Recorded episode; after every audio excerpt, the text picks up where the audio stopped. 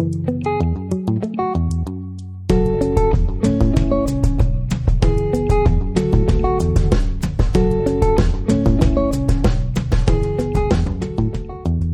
vamos estar à conversa com o Edson Oliveira. O Edson uh, é um médico formado na Faculdade de Medicina da Universidade de Lisboa uh, e, uh, entretanto, como interno de neurocirurgia, acabou por se envolver com a Ordem dos Médicos e ser, inclusive, até presidente do Conselho Nacional do Médico Interno. Atualmente é docente na Faculdade de Medicina da Universidade de Lisboa, de Neuroanatomia e Neurocirurgia, e ainda fundou e coordena o Centro de Estudos de Medicina Aeroespacial eh, para além da, da atividade que mantém com o Innova Space, um think tank para medicina aeroespacial. Edson, muito obrigado por estares connosco aqui neste episódio. Pode confessar que estou muito curioso para te perguntar imensas coisas. Acho que neurocirurgia é uma especialidade que tem imenso mistério e, portanto, queria te agradecer imenso e começar com uma pergunta bastante óbvia, que é porquê é que tu escolheste neurocirurgia inicialmente? Ok. Obrigado, obrigado pelo convite. Acho que é sempre um, um, gosto falar nestes, nestes fóruns sobre, sobre a especialidade, é uma coisa que, que, que eu gosto. É assim, a neurocirurgia foi, posso dizer que foi uma paixão muito precoce. Um, eu uh, era ainda aluno do secundário quando li um, um, livro que me marcou bastante, que se chama, chamado Um Modo de Ser, do João que veio a ser o meu chefe mais tarde e um, fiquei sempre com aquele, ou seja, aquele livro realmente marcou-me, não só por ser escrito por quem era, como ele era, neuro, era neurocirurgião e, portanto, as neurociências começaram rapidamente a despertar-me o interesse. Eu, quando entrei na Faculdade de Medicina, quer dizer, posso mesmo dizer que se me perguntassem no primeiro ano o que é o que é que queria ser, provavelmente eu responderia neurocirurgião na altura, sem saber ainda muito bem o, o que ia. Claro que depois fui, fui conhecendo as, as, várias áreas médicas e gostei de várias e tive mesmo indeciso em algum momento noutras, uh, mas eu tinha, eu tinha, uma, tinha duas grandes paixões que me foram acompanhando ao longo da faculdade, que eram as neurociências e, e, depois de ter feito a cadeira de disciplina de neuroanatomia, fiquei logo a monitor da disciplina e, e, ligado ao ensino da neuroanatomia. Tinha também a grande paixão da medicina aeroespacial, é um facto que hoje em dia também é uma parte importante da minha, da minha atividade, digamos, do ponto de vista académico uh, e mais de investigação científica. Mas eu, a partir do momento em que pensei em ser neurocirurgião, eu tive uma conversa com na altura fui dirigir-me ao diretor da Neurocirurgia de Santa Maria, que era o professor João Lobo Antunes, uma pessoa com uma personalidade que sempre me fascinou, e eu hum, fui falar com ele, na altura, bem, no quarto ano talvez, e dizia-lhe ao olha, eu tenho a mim que gostava de ser neurocirurgião. E ele responde uma coisa muito interessante, que nunca mais esqueci, que foi assim, olha filho, tu antes de conhecer, antes de casares com a noiva, tens de conhecer a noiva. Ele tinha razão, quer dizer, eu tinha um conceito de neurocirurgia que poderia não ser realista. Uh, e então tive que ir conhecer a noiva para saber se casava com ela, como ele dizia. E pronto, comecei logo a partir do quarto ano a juntar-me com um interno, que na altura era interno, obviamente, e a acompanhar, a fazer urgências, cirurgia eletiva, etc. Ou seja, comecei a acompanhar o, dia a dia da neurocirurgia de uma forma mais regular, digamos assim. E pronto, e, e foi taxativo para mim, algo que eu já tinha embrionário, vá, digamos assim, que a neurocirurgia era algo que eu realmente queria. Uh, e, portanto, foi, no fundo, a consolidação e o corroborar da, da, daquele início, eventualmente hipotético, de escolha, foi, foi, foi, derivou daí. Uhum. Ok, muito bem. Eu eu conheci o professor João Lobatunes apenas através daquilo que está na internet, infelizmente. Um, digo infelizmente porque dá para perceber que foi uma personalidade muitíssimo interessante, importante na, na faculdade e, e no hospital e no ensino, mas também na neurocirurgia uh, em Portugal. E, e acho, aconselho muito a quem quer que esteja a ouvir a pesquisar tudo aquilo que existe aí sobre o professor João Lobatunes, porque vale muito a pena. Iria-te perguntar, uh, porque existem muitas preconceições sobre a neurocirurgia, como é que é, ou como é que tu caracterizas o teu dia a dia? Ou seja, como é que é um dia normal para ti? Como é que tu consegues generalizar um dia normal para ti? Ah, ah, é assim, é, eu acho que há aqui dois pontos que é importante separar nessa pergunta. Ou seja, é completamente diferente um dia enquanto interno de neurocirurgia ou um dia enquanto especialista de neurocirurgia. O internato de neurocirurgia, apesar de já estar um pouco diferente do que foi a minha realidade, era autenticamente uma academia militar. Nós éramos, como o professor também Levanto nos dizia, éramos Marines e pronto, estávamos aptos a tudo e o que fosse possível. Portanto, pá, era um altamente exigente, nós éramos literalmente residents, na verdadeira acessão da palavra, nós praticamente morávamos no hospital. Eu cheguei a fazer mais de 100 horas por semana de trabalho, uh, com as várias urgências. E dava-nos um arcabouço e uma capacidade de, nomeadamente, processo de decisão, éramos um bocadinho lonely runners e lonely riders, quero dizer, e portanto andávamos um bocadinho solitários até, até demais, se calhar, mas a realidade é que nós tínhamos uma visão muito americanizada da formação, também muito uhum. derivada ao professor Lobo Antunes, muito American-based, e isso tinha duas implicações, que era pá, dedicação total. Eu, eu dizia que a neurocirurgia era como uma esponja, absorvia aquilo que lhe dávamos. Portanto, se nós nos dessemos todos, a neurocirurgia nos absorvia a todos. E, portanto, é, é interessante pensar que uma das coisas que também era muito comentada era quando nos, eventualmente nos casávamos, eh, quer dizer, quem nos casasse connosco também casava com a neurocirurgia, porque a realidade é que a dedicação era, eh, era completa. E é verdade uhum. que, que era preciso ter do outro lado alguém que compreendesse muito bem o grau de exigência. Porquê? Porque também nós percebíamos uma questão muito interessante, que é a neurocirurgia tem uma curva de aprendizagem extremamente lenta e, e, e todos os skills adquiridos exigem tempo para se conseguir adquirir. Os seis anos que nós temos é curto e, e aquilo que nós assumimos, e toda a gente assume que é chega ao fim dos seis anos e não está apto a fazer todo o tipo de cirurgia, ainda precisa de mais tempo precisa mais treino em determinadas áreas, sobretudo nas áreas mais, mais delicadas. Uh, e, portanto, a neurocirurgia, enquanto interno de neurocirurgia, era 24-7, exclusividade total, em que autenticamente chegavam-me chegavam a ligar às 3 da manhã a perguntar: epá, entrou uma coisa, queres vir operar? E tu não podias dizer não, e tinhas de ir.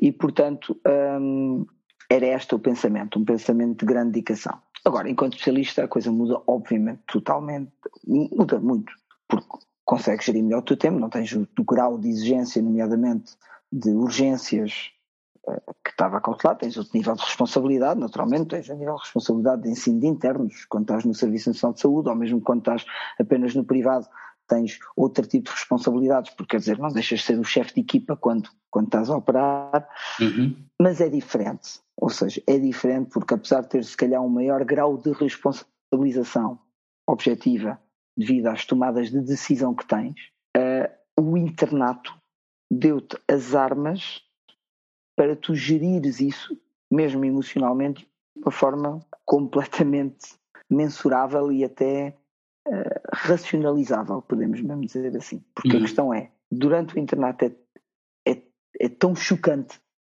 é tão impactante pá, que basicamente venha o que vier a seguir. Uhum. Referes-te ao chocante e ao, uhum. Referes-te ao chocante e ao impactante. Um, a forma como a intensidade do trabalho ou realmente aquilo que tu enfrentas enquanto caso clínico, não é? O, o que tu tens que resolver? As duas coisas. Porque o nível de trabalho é, é brutal. O nível, de, sobretudo, quer dizer, se quiseres, quer dizer, atingir determinados objetivos determinados a performance, não é? ou seja, tu tens que te dedicar àquilo a sério.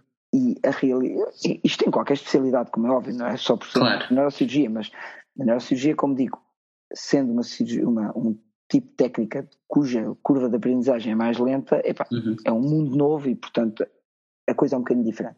Agora, a realidade é, é nós, em neurocirurgia, temos picos de adrenalina. Porquê?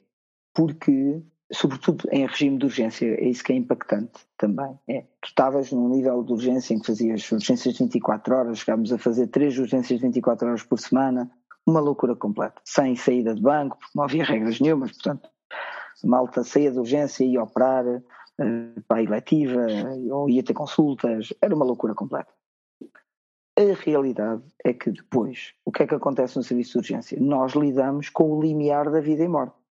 Porque, uhum. nós, a realidade é que nós, é o traumatismo craniano grave, a hidrocefalia aguda, a ruptura do aneurisma cerebral, são coisas que, lá está, são picos de adrenalina. Está tudo calminho na urgência, mas de repente chega um helicóptero com um politraumatizado grave e tu tens que ir a correr para o bloco porque, assim, ou seja, como nós lidamos com o limiar ali o limite da vida-morte, tu depois é, é, interessante como tu ao longo, depois dos anos, vais gerindo emocionalmente essa situação. E eu recordo perfeitamente que em determinadas outras especialidades em que estressam rapidamente por nada, aquilo que nós consideramos nada, eh, nomeadamente eu recordo perfeitamente que era, ligavam por exemplo, da pediatria uh, a dizer que pronto, as crianças é sempre mais, mais estressante e diziam uh, é, pronto, é para a neurocirurgia vem uma criança do Algarve uh, e o helicóptero está a levantar agora, é um TCE, tal, não sei o quê. E dizia a mesma coisa. Enquanto ele não chegar, isso não me interessa. É porque, objetivamente, quer dizer, não valia a pena. Que, quando ele chegasse é que eu ir, não, eu, quando ele chegasse é que eu iria ver como é que ele estava, qual é que era o Glasgow ia ver a imagem, fazer ataque, ou seja, aquela necessidade de estar tudo ali nos pinkers, nós geríamos isso de outra forma, que é, pá, quando temos que atuar, atuamos, lá está os tais picos de adrenalina, e uma coisa muito interessante que houve um, um, um, colega meu que disse uma vez que estava lá mais estressado com uma cirurgia, numa situação dramática também, de life-death situ situation, e ele dizia uma coisa, e disse uma coisa que eu depois mais tarde comecei a pensar, que é, nós vamos fazer o melhor que podemos pelo doente, e uma coisa é certa, se não fizermos nada ele morre. Ou seja, e esta perspectiva de nós estamos a fazer o melhor, e, pá, se não fizermos nada o desfecho é fatal, uhum. também é quase tranquilizadora, no sentido de, pá, vamos dar aqui o nosso melhor, ah, mas, quer dizer, o pior que lhe pode acontecer é a mesma morte e, e se não fizer nada é o que vai acontecer. Uhum. E portanto, como nós lidamos muito com este limiar, em que é o doente que está a morrer com o hematoma epidural, mas que nós drenamos o hematoma e no outro dia ele está acordado aos saltos, é quase uma coisa milagrosa, mas que, lá está, que, que é até espetacular. Uhum. Isso acontecia-nos muito com os hematomas epidurais, porque são coisas, são emergências cirúrgicas, mas cujo resultado pós-operatório rapidamente se vê o outcome. Então, o hematoma epidural é aquele doente que se não chega rapidamente ao hospital e não é tratado rapidamente, morre. Mas quando é tratado e corre tudo bem, ele no outro dia está acordado a falar. Muitas uhum. vezes. O que é uma coisa brutal. E, e, e, dá um bocadinho aquele, aquele God effect que tu tens que depois também te distanciar. Exato. É, Sim, pá. por acaso, sim, diz isto. Ou seja, é, é isso. Ou seja, há muito aquela ideia que os neurocirurgiões têm aquele, são workaholics and God effect. É um bocadinho de verdade. Nós achamos que somos os maiores. Uhum. Porque também por isto, porque como lidamos com situações de life, death, e, e, e graças a Deus salvamos muitas vezes as pessoas da morte certa, uhum. dá-nos ali quase que um poder que depois temos que gerir muito bem, porque já isso é simplesmente fruto do nosso trabalho, não é mais do que isso. É a nossa competência é fazer exatamente isso. Nós não estamos a fazer mais do que é a nossa obrigação e há muitas coisas que correm mal. Ou seja, uhum. nem todos correm bem. Mas esse God effect nós temos que, que saber lidar muito bem. Ou seja, precisamente pronto, como tratamos do cérebro e do sistema nervoso central. Uh, aliás, há uma coisa muito interessante que me dizem, que, que sempre nos disseram que é o problema da neurocirurgia é que quando corre mal nota-se. Ou seja, quando alguma coisa corre mal nota-se, é um facto, porque é o defeito neurológico, é a pessoa. E portanto é, é uma especialidade extremamente pá, fantástica e apaixonante, mas é preciso um, ir gerindo emocionalmente a própria especialidade. Porque, como digo, uhum. são, é, é extremamente impactante. Uhum. Muito bem. E tentando, lá está, outra vez, retomando só a pergunta, eh, para quem não conhece de todo a realidade da neurocirurgia, como é que pode ser eh, caracterizada a atividade diária ou semanal, digamos assim, de neurocirurgia? Ou seja, como é que é o trabalho de urgência, trabalho de bloco, fazem consultas, não fazem? É verdade. Há pessoas que podem pensar bem um pouco doente, há pessoas que pensam, ok, há uma relação muito forte com o doente. Como é que, como é, é que isto é? Nós somos, nós somos cirurgiães, ok? Isto é um conceito muito importante. Isto é uma especialidade cirúrgica. Portanto, o nosso grande, grande paixão é operar, não há dúvida nenhuma. Mas, devido também a uma escola, a escola de neurologia em Portugal, é uma escola antiga, aliás, deu-nos um Nobel, não esquecer, nós temos uma certa uma certa noção de gostarmos muito e, e temos o prazer do exame neurológico e uhum. do exame clínico. E, portanto, nós somos até médicos bastante completos nesse aspecto, ou seja, do, da necessidade de olhar para o doente, da necessidade de. Porque muitas vezes, em neuro, e sobretudo por questões, questões neurológicas, a forma como o doente entra no consultório ou a forma como ele fala pode ser importante para o diagnóstico. Uhum. Por questões, porque lá está, nós lidamos com distúrbios neurológicos. Claro que no nosso caso são alterações, a maior parte delas, orgânicas, e não. O resto aí trata a neurologia. Mas uh, o exame clínico é crucial e nós temos essa, ou seja, é-nos incutido essa, essa, essa questão de nós gostamos de operar, mas olhar para o doente é extremamente importante, perceber como é que ele estava pré-operatoriamente, como é que ele fica pós-operatoriamente, fazer a evolução do exame neurológico. E nós ficamos com uma ligação muito forte ao doente. Claro que depende da patologia, naturalmente, mas nós lidamos. Uma coisa é a patologia degenerativa da coluna vertebral, que, é uma, que não é mortal, que é uma coisa que dá dor essencialmente, ou seja, que é a coluna vertebral salvo raras exceções em que há, obviamente, lesões tumorais, mas pronto, uhum. na maior parte a patologia degenerativa não é assim. Outra coisa é a patologia oncológica neurocirúrgica, que é altamente agressiva. E, aliás, nós lidamos com um dos tumores mais mortais conhecidos do ser humano, que é o glioblastoma. E a relação que nós ficamos com os doentes é muito próxima. Tenho doentes que operei há vários anos alguns não com tumores agressivos, obviamente, mas com outros, outro tipo de lesões, e quer dizer, e nós ficamos com uma relação quase de amizade, não é quase, é de amizade com o doente. Eu tenho, tenho doentes que, que, hoje em dia uh, praticamente já, não, já quase não vêm à minha consulta, mas ainda me continuam a ligar, ou seja, por exemplo, só para tu teres noção, a ligação com a patologia oncológica é tão intensa na, na, nossa especialidade. Tive duas situações que mostram um bocadinho a relação que nós estabelecemos com os doentes. Uma é o doente que, jovem que morreu depois de múltiplas, de duas cirurgias pelo menos, e depois escreve uma carta antes a dizer, a agradecer ter operado antes do último Natal só para poder passar o último Natal. E ele escreve, deixou isso por escrito.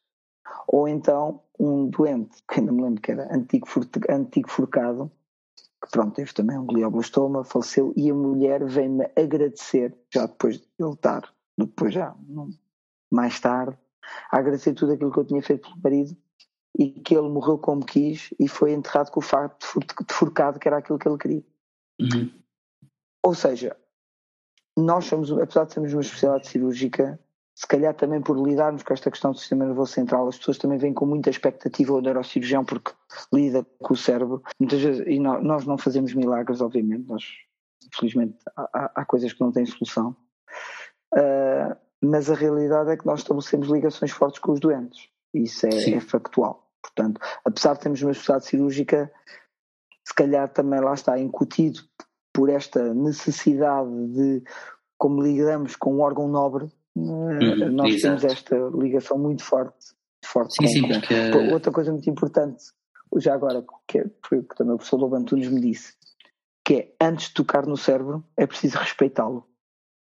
Ou seja, esta ideia do respeito para o órgão com que nós trabalhamos. E isso, é, lá está, também nos é incutido. E, portanto, este respeito que nós temos pelo órgão que trabalhamos e também quase pelo poder que nós temos, entre aspas, porque nós sabemos que podemos, se algo correr mal, deixar a pessoa com um defeito neurológico grave.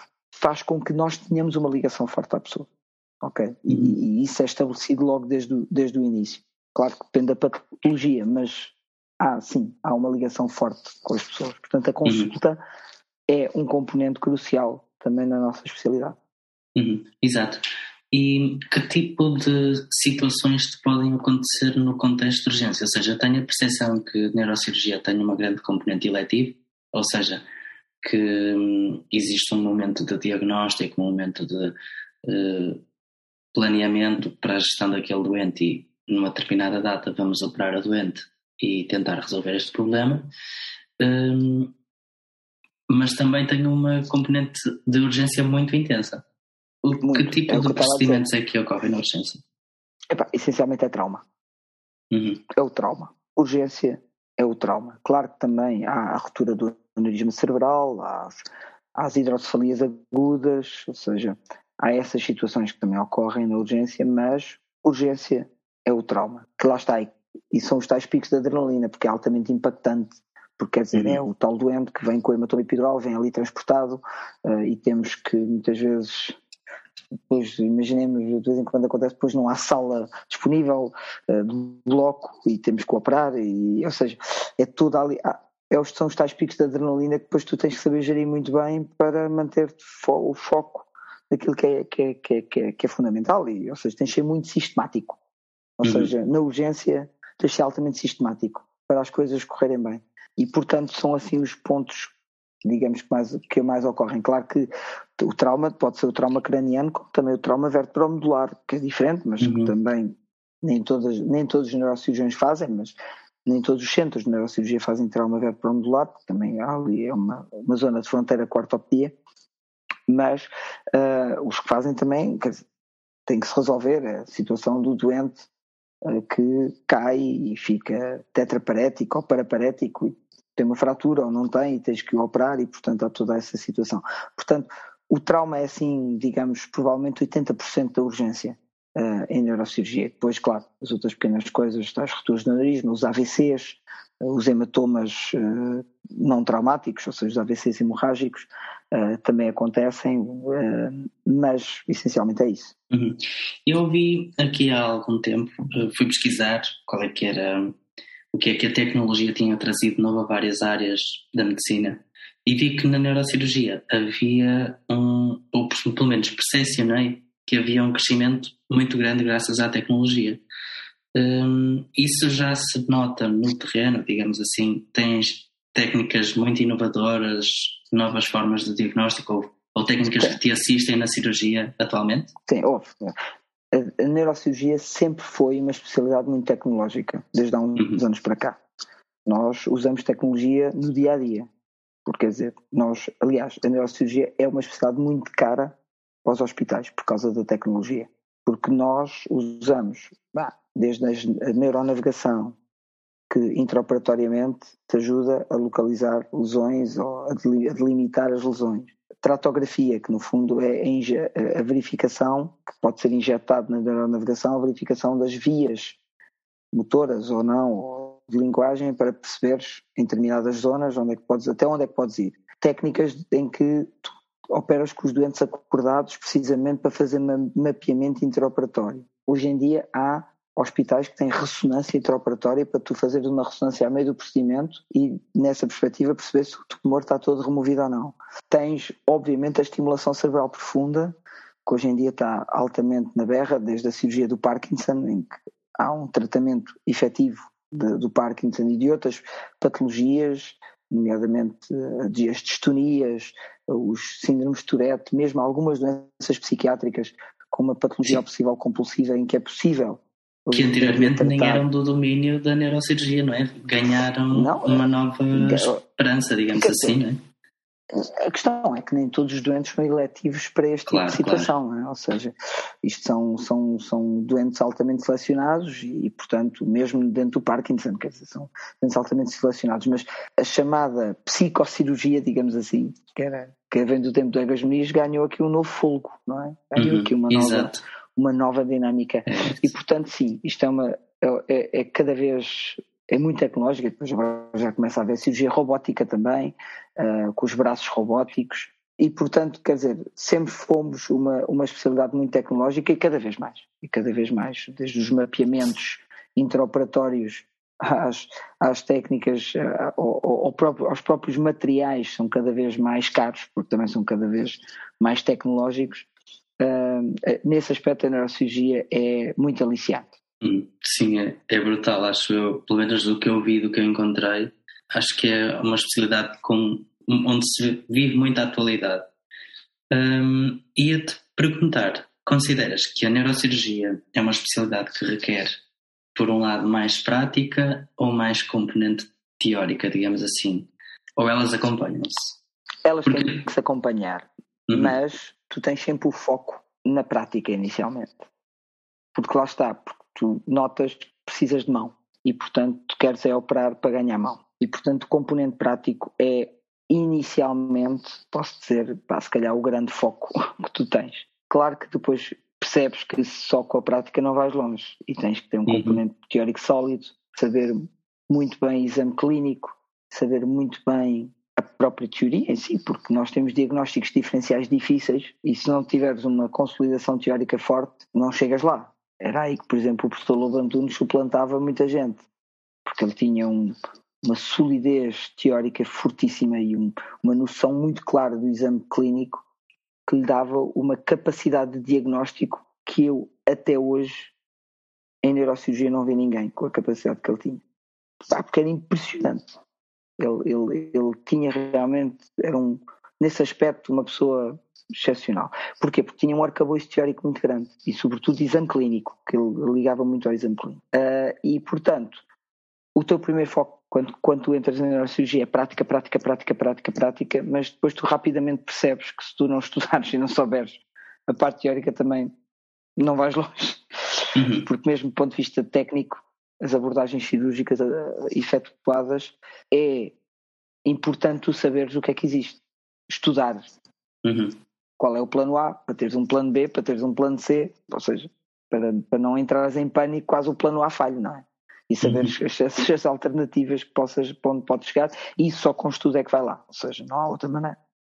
Uhum. Agora, assim, de uma forma mais geral, o que é que mais gostas na tua especialidade? Se queres que diga aquilo que eu mais gosto na minha especialidade é exatamente a sua componente de progressão. Ou seja, é uma especialidade que de longe não está estagnada. Ou seja, eu tenho a plena noção que daqui a 10 anos a neurocirurgia vai ser completamente diferente. E isso é altamente estimulante. Ou seja, eu sei que aquilo que eu estou a fazer hoje, provavelmente daqui a 10 anos já se vai fazer de maneira diferente. E isso é que para mim é o fantástico da neurocirurgia, pá, que é a completa revolução técnica e, e, muito a reboque da, da, revolução tecnológica que temos vindo a, que estamos sempre a sofrer com a neurocirurgia. E isso é, é, é, é fantástico e, e, eu noto isso cada vez que vamos a congressos, que agora esperemos voltar aí agora no pós-pandémico, mas é, é, exatamente nós, de vez em quando eu ia ouvir coisas que eu pensava, meu Deus, ok, isto, agora temos que nos orientar. Recentemente surgiu a, a, a, necessidade de aprender endoscopia de coluna, que era uma coisa que praticamente não se fazia, agora que é uma coisa completamente diferente. E agora, pronto, é uma técnica que está a ser cada vez mais usada e tu tens que ir aprender e tens que aprender a fazê-la e tens que saber fazê-la, uh, porque quer dizer, é, é, para ali que está a caminhar. Se calhar daqui a 10 anos já está-se a caminhar para o outro lado, não é? E portanto, eu acho que isso é uma das coisas que me fascina nesta especialidade. É, é esse, esse componente tecnológico que está-nos sempre a levar a reboque de inovação e de novas técnicas. E agora que mencionas também a parte da cirurgia de coluna, a especialidade de neurocirurgia tem uh, várias vertentes que vão sendo aperfeiçoadas enquanto médico especialista e um médico especialista pode, uh, não digo subespecializar-se, mas pode-se focar mais na cirurgia de coluna, não é? Um, pode-se focar mais na cirurgia uh, crânioencefálica, digamos, qual é, qual é, que é a divisão? Não, não. É assim, a neurocirurgia normalmente eh, nós dividimos aqui em vários, em vários grupos e normalmente as pessoas, apesar de fazerem de tudo um pouco mais ou menos, mas depois as pessoas tendencialmente tendem a fazer apenas uma determinada área. O que é o tudo um pouco é assim, o tudo que é trauma, o trauma é essencialmente, como é feito em regime de urgência, quer dizer, não há propriamente grande hábito de alguém se dedicar exclusivamente ao trauma e ao neurointensivismo, que é onde tu poderias dedicar ao neurointensivismo. Há escolas que fazem isso, quem se dedica mais a trauma e neurointensivismo, uh, mas a maior parte das vezes o trauma não é uma diferenciação propriamente dita, porque resulta da urgência, portanto quem faz urgência tem que saber fazer. fazer. E, exato, e é diverso. Uh, sem ser o trauma de coluna, que aí tem outras implicações, porque aí há, tens que saber pôr fazer instrumentações, etc. E se calhar mais diferenciado nas pessoas de, de coluna, uh, mas pronto, o trauma é, digamos, uma, uma coisa mais generalista. Mas depois, normalmente as pessoas dividem-se ou crânio encefálico ou coluna. Normalmente quem faz coluna pode fazer uma coisa ou outra de crânio encefálica, mas não faz cirurgia muito diferenciada crânio encefálica, porque está dedicada à coluna. E a coluna, normalmente quando dedicas à coluna, dedicas-te à coluna degenerativa, oncológica e, portanto, patologia muitas vezes pesada e de cirurgias, algumas delas de muitas horas, sobretudo quando é oncológica e, portanto, dedicas-te mais a essa área, porque é uma, uma parte mais específica. Depois, as pessoas que se dedicam à, à parte de crânio, vá, digamos assim, há várias subdivisões. Há quem se dedique apenas à neurocirurgia pediátrica. A neurocirurgia pediátrica é praticamente uma subespecialização, porque dedica à neurocirurgia pediátrica é, dedica-se praticamente exclusiva às crianças, porque realmente é um mundo à parte, do ponto de vista de patologia, do ponto de vista de abordagem, e portanto tem a ver também com as malformações, etc. Portanto, a neurocirurgia pediátrica é uma área de subespecialização dentro da neurocirurgia. Depois tens a neurooncologia, que é quem trata mais das lesões tumorais, uh, sobretudo das lesões tumorais de mais baixo grau, que têm outras nuances e que tem que saber fazer a cirurgia do doente acordado, saber fazer, e, nomeadamente, a integração da tratografia e das vias com, com, com, com as cirurgias propriamente ditas, em que normalmente quem se dedica também à neurooncologia também se dedica à epilepsia, ou seja, à cirurgia da epilepsia, que também tem uma componente Normalmente os cirurgiões que se dedicam à neurooncologia têm essa componente, alguns, de, de se dedicarem à, à, parte da epilepsia propriamente dita. Depois temos a cirurgia funcional.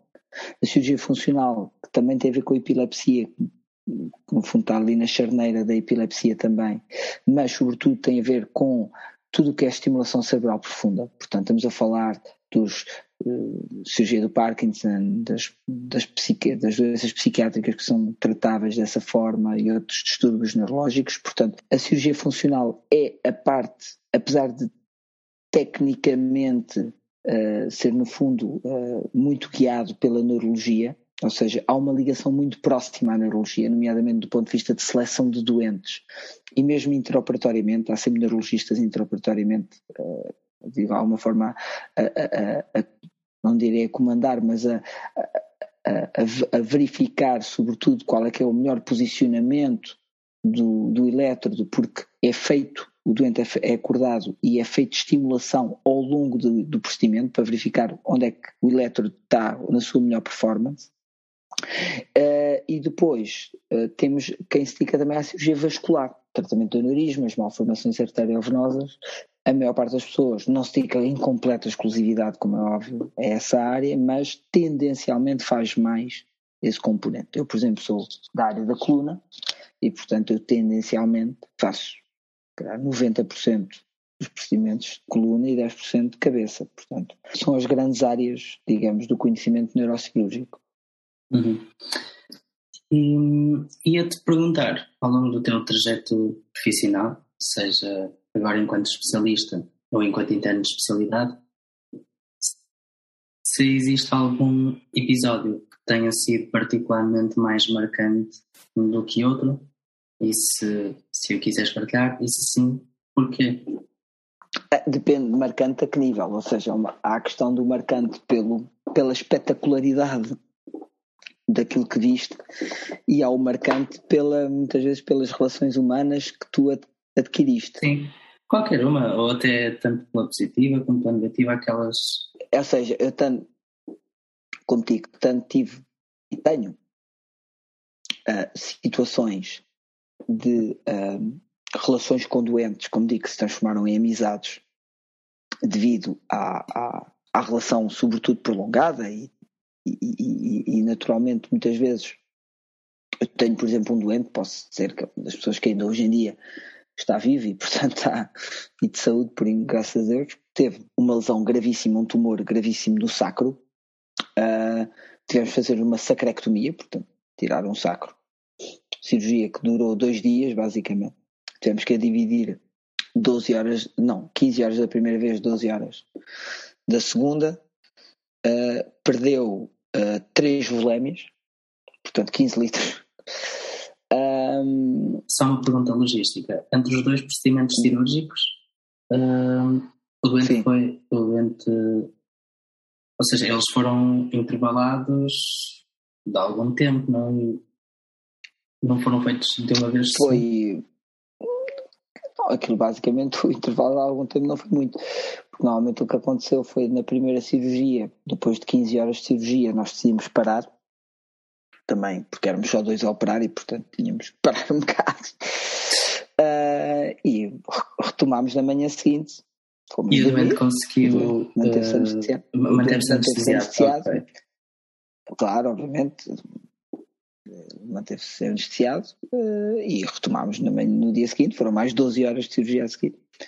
Uh, e como é que se lá está, perdeu três volémias. Como é que se dorme de um dia para o outro a pensar no desafio, não é? Teve que ser, dorme, dorme, o cansaço que estava, o cansaço que estava, acredita que dormia.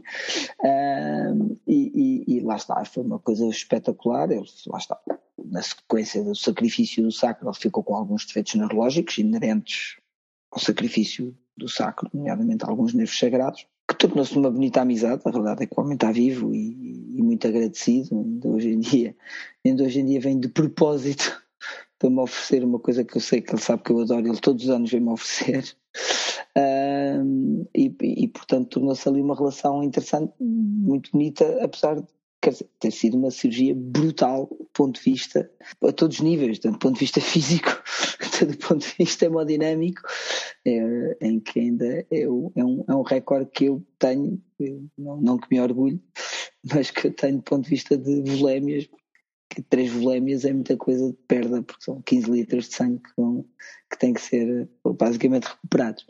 Portanto, isso é outra coisa, outra história brutal que eu tive, e pá, realmente foi numa situação que eu ainda hoje em dia tenho ali um pseudo-troféu, entre aspas, em casa, que é um doente que me surge, eu no terceiro ano, uh, um doente com uma faca espetada na cabeça, mas não uma, uma faca a sério, uma faca de mato espetada na cabeça, completamente espetada na cabeça, vamos ser, vamos ser mais específicos e ele dá entrada uh, no, no serviço de urgência, um tipo novo com 20 e poucos anos, claro, envolvido numa rixa e basicamente alguém com muita força conseguiu espetar-lhe uma faca dentro da cabeça. E entra-me entra o homem ali nos diretos e eu olho e penso, não sei o que é que vou fazer. Quer dizer, uma situação completamente, completamente fora da caixa. Ligo para a minha prevenção, a minha prevenção também, quer dizer, nunca tinha visto nada assim. Uh, e pronto, e aquilo que nós decidimos fazer é, nós tínhamos que saber onde é que a faca estava especificamente, fizemos um ataque interpretatório, um ataque logo a seguir. A ponta da ataque, a ponta da ataque, estava, da, ataque da faca estava espetada na cela turca, a milímetros da caráter. Decidimos fazer uma angiografia cerebral para saber se tinha havido lesão. E, pá, e basicamente o que aconteceu foi que ele não tinha lesado nenhum vaso major, que tivesse visto geograficamente, mas a faca estava a milímetros da carótida interna. Levo para o bloco e penso, vou ter que fazer aqui alguma coisa. Este senhor, este senhor não pode ficar assim. A faca estava espetada tipo Excalibur, era impossível tirá-la. Eu chamei o colega que estava da vascular, que na altura era o interno da vascular, para me laquear a carótida externa, para eu tentar ter um controle hemodinâmico, porque o meu medo era quando ele tirasse, fizesse a craniotomia, aquilo começasse a sair sangue disparadamente faço a craniotomia, peço ao colega para laquear a carótida, por motivos de controle hemodinâmico, e depois de muito esforço, eu lá lhe consigo tirar a faca, mas depois de fazer a alavanca com a ajuda de outro colega e do enfermeiro instrumentista para conseguir ter força suficiente para tirar aquela faca. E quando tira a faca, começa a vir um, uma, um tsunami de sangue incontrolável. Uh, e eu pensei, bem, o senhor vai morrer daqui e eu não quero que ele morra na Marquesa. E então, pronto, aquilo era incontrolável, tentámos várias formas, não era controlável. O que é que decidimos? Vamos fechar isto sem osso, ou seja, fechar o retalho cutâneo sem osso e ver o que é que acontece. e pronto, e no fundo na expectativa que o homem morresse, objetivamente. Quando, uh, basicamente, fechamos o retalho cutâneo, a pressão do retalho cutâneo sobre o cérebro foi suficiente para controlar a hemorragia. E ele de repente fica hemodinamicamente estável. Long story short, este tipo, com 20 e poucos anos, não só sobrevive, como já é casado e tem filhos, com o único defeito neurológico que isso eu acho incrível, que foi uma oftalmoplegia. O resto ele ficou bem. Ah, portanto, depois temos estes quase estes quadros quase milagrosos que nos marcam para o resto da vida, que é género, pá, isto é incrível. E por eh, isto foi muito engraçado que depois a minha última cirurgia enquanto interno foi a última, eu fiz questão que fosse a última, foi anos depois desta intervenção fazer a cranioplastia ao rapaz porque ele teve sempre muito medo depois de ser reoperado, claro, ele teve quase a morrer uhum. e portanto ele achou sempre que podia morrer.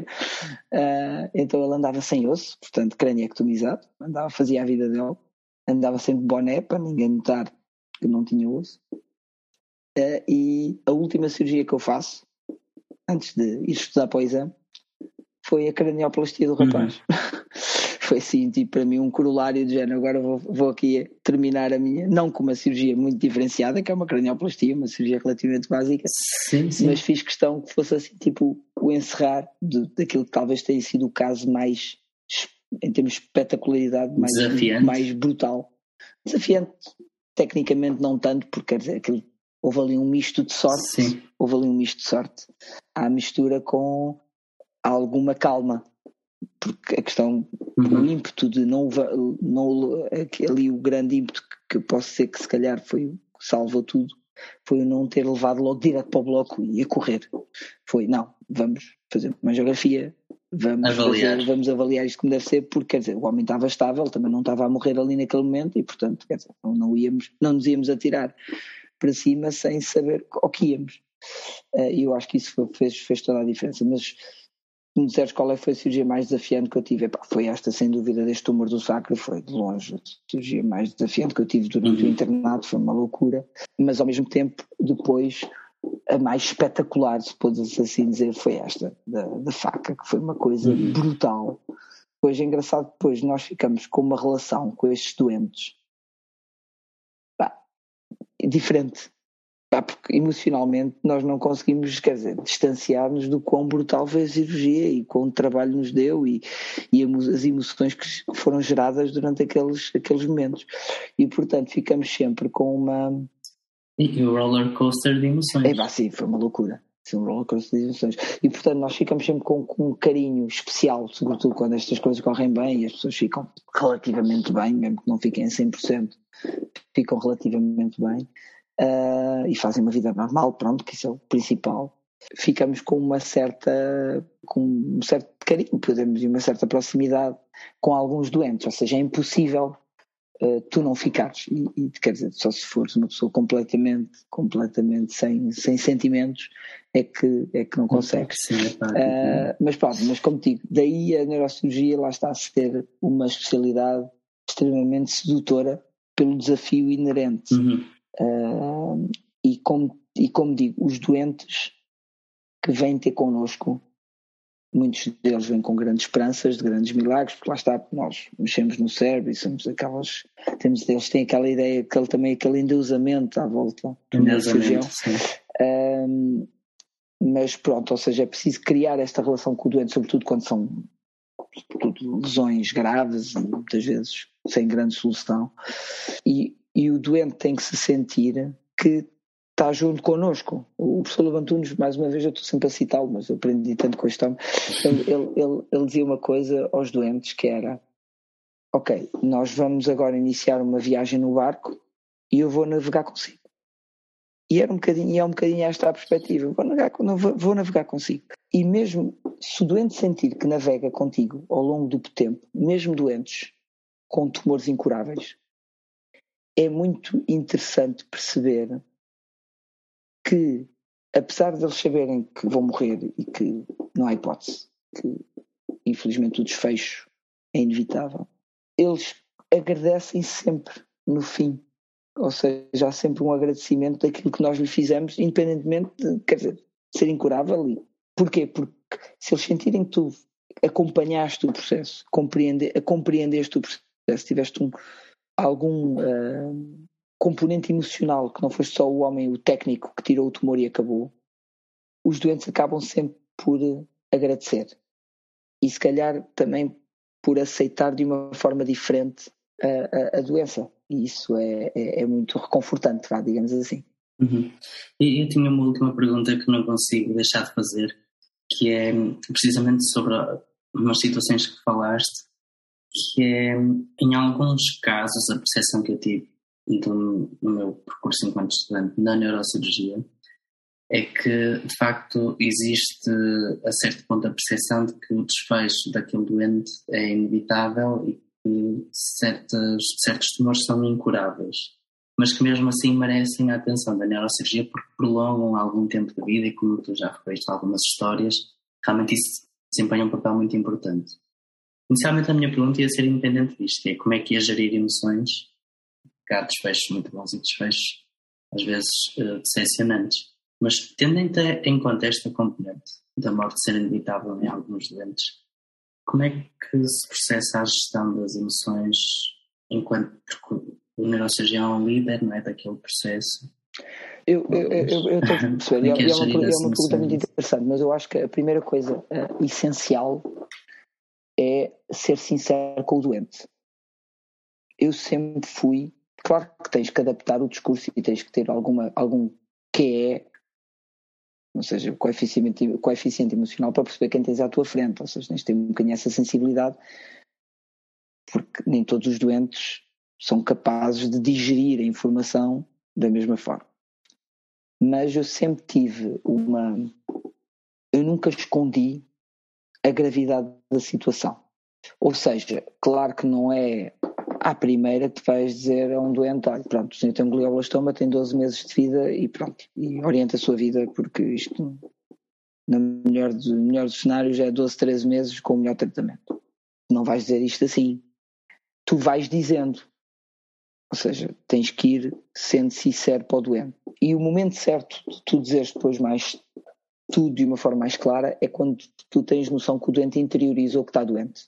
E que está doente de uma forma inevitável, de uma forma que não é curável. E quando ele tem essa noção é que, é que tu podes dar ali, porque o doente percebe mais cedo ou mais tarde, quer dizer, que aquilo não tem cura e que vai aquilo vai voltar, o tumor vai voltar e portanto, e mesmo que se reopere uma segunda vez, vai voltar novamente e claro que há doentes que se calhar duram dois ou três anos, mas a maior parte dura um ano ou menos e portanto há aqui uma há aqui uma, uma componente importante e, e, e tu geres as emoções muitas vezes sendo sincero para o doente, porque porque eu acho que a sinceridade é para com o doente, mas também é para contigo. Porque se tu achares que estás a, a ocultar a verdade ao doente, uh, em que estás ali a escolher as palavras para de alguma forma omitir informação que é relevante, não só é injusto para o doente, porque no fundo tu tens que dar o direito ao doente de perceber como é que ele quer preparar os últimos tempos de vida, como ao mesmo tempo tu também tens de ter essa sensibilidade para contigo próprio, quer dizer, não vale a pena enganar. E a relação, logo ali, que tu estabeleces com o doente, fica logo diferente. É logo diferente. Porque se o doente percebe que tu estás a ser sincero com ele, e que, quer dizer, estamos ali a dar o melhor, independentemente da situação. Lá está o que eu digo, é, é, o, é o doente que, como muitas vezes pede para ser operado mais uma vez por um objetivo específico, que é ou ver o, quer ver o neto que vai nascer daí uns meses e portanto pede para ser operado para lhe dar mais um tempo, ou é o tal rapaz que foi o último Natal que escreveu o postal a agradecer pelo último Natal, que são estas pequenas coisas, porque depois a perspectiva destes doentes, como o fim está próximo, também muda a forma como eles veem a vida e os pequenos objetivos dessa, desse curto tempo de vida que têm. E portanto, claro que tu não podes te envolver emocionalmente com o doente, te envolver no sentido de aquilo não, não são pessoas da tua família, não, não és tu, não é aquela história de oh doutor, o que é que faria se fosse eu? Ou seja, se fosse o doutor, o que é que faria? Isso é uma pergunta que eu respondo sempre da mesma maneira. Não sou eu o doente. E, portanto, eu, eu simplesmente coloco aqui as várias opções que são viáveis. Agora, a opção de escolha no final tem que ser uma escolha feita entre si e eu que esclareço as opções. Ou seja, não, o doente não pode projetar em ti a decisão como se fosse para ti, porque isso é errado e é incorreto deontologicamente e eticamente. E, portanto, esta gestão de emoções tu vais aprendendo, vais aprendendo a gerir.